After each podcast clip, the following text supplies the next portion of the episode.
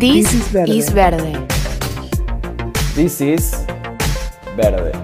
This is verde. Ese podcast que tanto necesitabas. Todos los temas con una perspectiva 100% ambiental.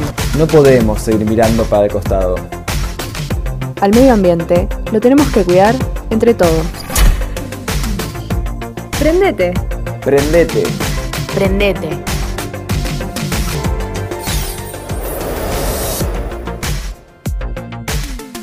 Buenas, buenas y bienvenidos a todos y todas a This is Verde, el programa donde venís a escuchar sobre los temas que más te interesan, pero con perspectiva ambiental. Mi nombre es Tomás Teicher y hoy me acompaña en nuestro primer capítulo Kevin Kipche. Kevin, ¿cómo estás? Buenas, Toby, buenas, ¿cómo andan todos? Todo bien acá, por suerte. Muy contentos de arrancar este increíble podcast que va a tratar semana a semana de un tema ambiental distinto. Pero claramente no estamos solos. Tenemos también el equipo a Sofi y a Romy que ya las escucharemos más adelante. Pero bien, Kevin, ¿qué tenemos para hoy en este primer capítulo? ¿Qué vamos a hablar? Hoy vamos a hablar sobre moda sustentable. Tenemos una entrevista especial yo quiero contar que la entrevista es con Eugenia Soya, ella es emprendedora de moda sustentable, es la dueña de Jardín Estampas y se acercó a nuestro podcast a charlar un poquito. Pero antes de arrancar con Eugenia, vamos a contextualizar a la audiencia de qué hablamos cuando hablamos de la industria textil, ¿no? Lamentablemente es la segunda industria más contaminante del mundo después de la petrolera y, según la ONU, produce el 20% de las aguas residuales y el 10% de las emisiones de carbono en el mundo. Para que te des una idea, Kevin, es más que todos los vuelos internacionales y los barcos de carga combinados. O sea, es una bocha bocha de emisiones de carbono que básicamente aportan al efecto invernadero y justamente al cambio climático. Para fabricar un pantalón de jean se requieren, escuchad bien este dato, entre 2 y 3 litros de agua. ¿Ok? Tiene que ver por que está hecho de algodón y el cultivo de algodón justamente emplea muchos, pero muchos litros de agua. Otros materiales como el poliéster, el nylon o el acrílico vierten hasta medio millón de microplásticos anualmente en los ríos.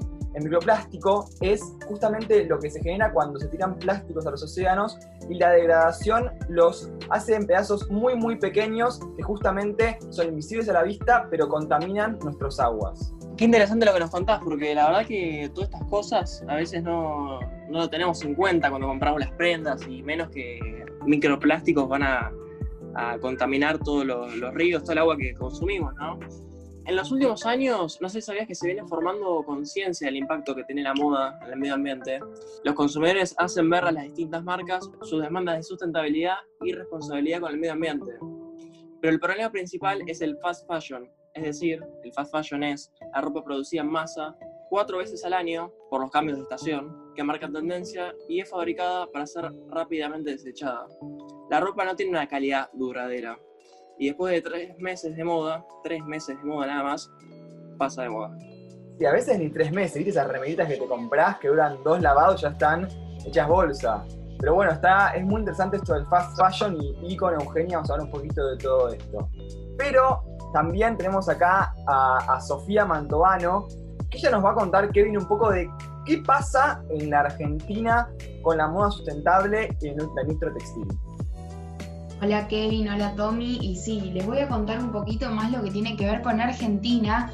La verdad, eh, los datos que mencionaron antes son muy alarmantes y creo que más de uno de nuestros oyentes se debe haber sorprendido porque de esto mucho no se habla.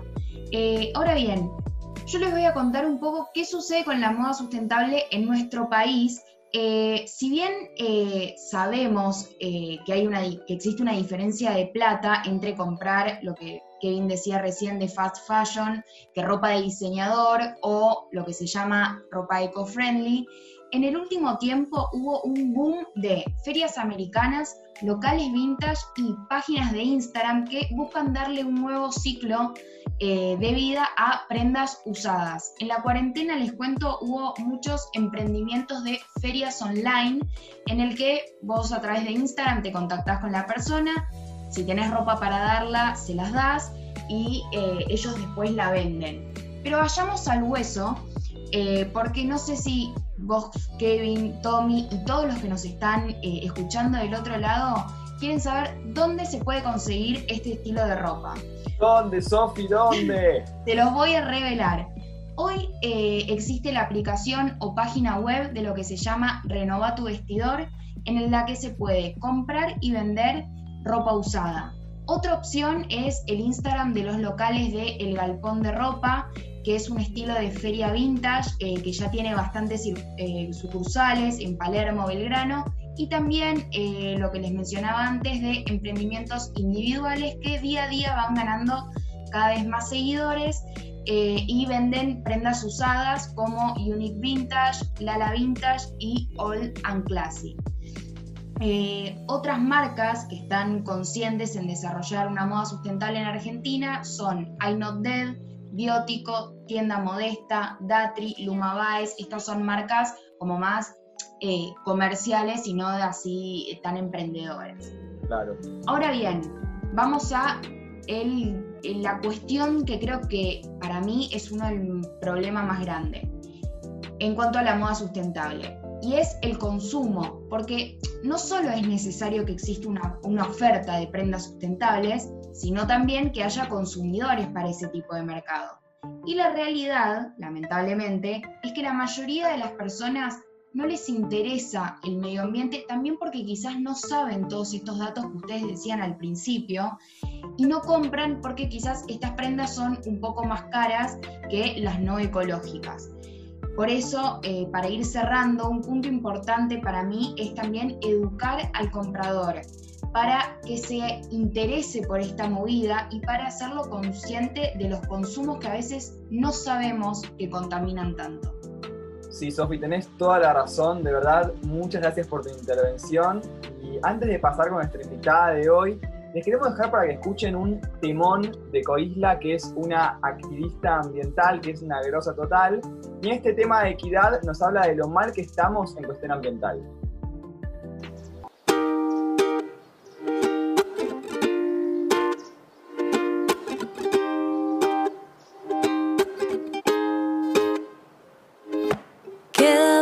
Por andar, pero cada vez nos acercamos más. Falta amor, pero cada vez hay más compasión, falta empatía, pero cada vez hay más conciencia colectiva, falta respeto, pero cada vez hay más derechos, entender que nada sobra, que cada pieza es parte de esta gran obra, falta abrir los ojos y darnos cuenta que no estamos solos en este planeta, falta coraje, tolerancia y cambio para romper las estructuras que nos impusieron hace tantos años. Falta similar que no estamos por arriba de los demás seres, que asesinar y explotar no se justifica con necesidad o placeres. Falta quebrar, desafiar, destronar y descalificar todo aquello que es llamado tradicional y cultural. Falta darnos cuenta de una buena vez que todo este sistema y este mundo están al revés. Queda mucho por andar, pero cada vez nos acercamos más. Falta amor, pero cada vez hay más compasión. Falta empatía, pero cada vez hay más conciencia colectiva. Falta respeto, pero cada vez hay más derechos.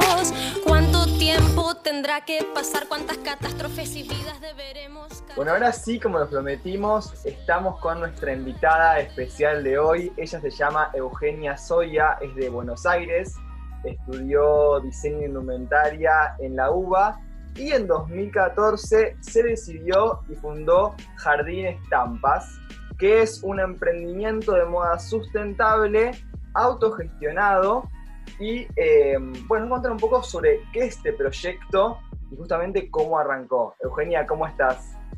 Hola, ¿cómo están? Eh, bueno, sí, así como decís, Jardín empezó en 2014. Eh, yo venía trabajando con serigrafía y en un momento decidí como empezar a investigar más que nada tintas y pigmentos que fueran un poco más amigables con el entorno y entonces em, comencé como a investigar todo el mundo de los tintes naturales. Eh, entonces, bueno, lo que, lo que desarrollo en este emprendimiento son eh, estampados que están realizados con, con, plantas, básicamente muchos son con hojas, algunos también con flores o con semillas o con cortezas, y también teñidos que eh, los realizo con materiales vegetales. Perfecto. Y vos tendrías que, que resaltar. Eh, respecto a tu, emprendimiento, ¿cuáles son las cosas que las diferencia de la industria textil tradicional? Bueno, por empezar, eh, la selección de materiales. Eh, los textiles que trabajo siempre son de fibras naturales.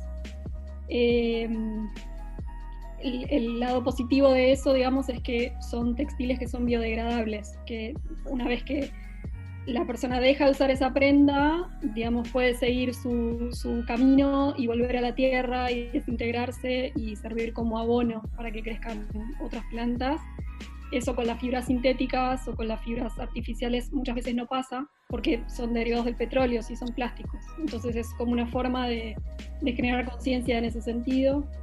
Después, todo lo que tiene que ver con mi trabajo es súper artesanal, todas las prendas son únicas y eso es una manera también de generarle valor al producto, porque el consumidor justamente no como lo, lo, lo valora, entiende que eso es único y entonces lo, lo cuida más, ¿no? para salirse un poco de, claro. del ciclo de, de consumir y descartar. Después todos los materiales que utilizo para estampar o para teñir también vuelven a la tierra y generan abono porque son todos materiales vegetales. Eh, después, eh, por ejemplo, toda la parte de, del trabajo con talleres. En ese sentido el rubro textil es medio complicado, pero bueno, hago, digamos, me pongo en contacto con la gente con la que trabajo, hago como una visita previa y me aseguro de que de que trabajen en, en buenas condiciones, ¿no? Porque, bueno, hay, hay, se sabe, ¿no? Hay, hay muchas personas que, que no, no, no, están en regla en ese sentido. Ah. Sí. sí, es algo bastante común. Uh -huh. Yo lo que te quería preguntar es, eh, ¿cuándo te diste cuenta vos de que era la industria textil en Argentina y mundial estaba así como corrompida, ¿no? Que, hay algo que hay que cambiar, algo que hay que hacer. ¿Cuándo fue ese momento? Bueno, cuando yo hice la carrera, yo terminé en el 2008, ¿sí? De estudiar. En ese momento, eh, en la carrera mucho no se hablaba de todo esto, ¿no? Como medio que nos formaban para ser funcionales, ¿no? A lo, a lo que es la manera de, de producción masiva y comercial. Y esa forma justamente de producción no contempla mucho todas estas cuestiones, ¿no? Como se busca la, la masividad y el beneficio solamente comercial. Eh, pero bueno, mirándolo un poco más integralmente, esos productos son más económicos, pero porque no se tienen en cuenta un montón de otros costos que, bueno, dado justamente la situación en la que estamos, eh, creo que es una oportunidad para pensar en eso, ¿no? Como Sí. Como que tan caro sale lo que resu resulta barato. Y bueno, después, después de terminar la carrera, trabajé como en distintos proyectos, entonces ahí digamos que pude hacer la experiencia, ¿no? Y entender un poco más cómo funcionaba el rubro, cómo funciona. Y entonces a la hora de empezar algo por mi cuenta, bueno, eso, decidí como tratar de, de hacerlo a mi ritmo también para, para poder sostenerlo, ¿no? Porque muchas veces por ahí se nos incentiva, no sé, producir mucho o, o, o, tener ritmos más rápidos que a la larga después son complicados para sostenerlo. ¿Y pensás, más que nada, acá en la Argentina, algo que, que más marcas van a seguir este camino, o sea, a, a corto o mediano plazo o a largo plazo? Sí, pienso que sí. Eh, de hecho, creo que cada vez... Eh, somos más, ¿no? Como que cada vez te cobran como más visibilidad y, hay más personas interesadas en el tema.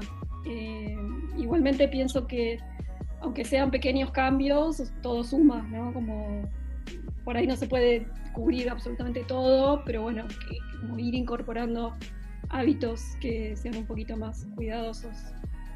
Y hago una consulta en cuanto a los consumidores, ¿no? ¿Vos ves que la gente se interesa en estos nuevos productos sustentables? ¿Les parece extraño estos nuevos métodos con, con telas vegetales? Eh, ¿Cómo ves la recepción del, consumidor cuando le contás sobre tu emprendimiento? No, por lo general bien. muchas de las personas que se acercan ya como que tienen conocimientos, ¿no? De, incluso de, de qué se trata lo que hago. Por lo general es buena la aceptación y yo siempre estoy como abierta a, como a, contarlo y, y, a difundirlo, entonces suelen como, como interesarse y, y, incluso a veces como se sorprenden, ¿no? De, de, lo que se puede hacer con las plantas y eso. Mm. Eh, pero no, por lo general muy bien, sí, muy bien. ¿Algún mensaje que le quieras dejar a los consumidores?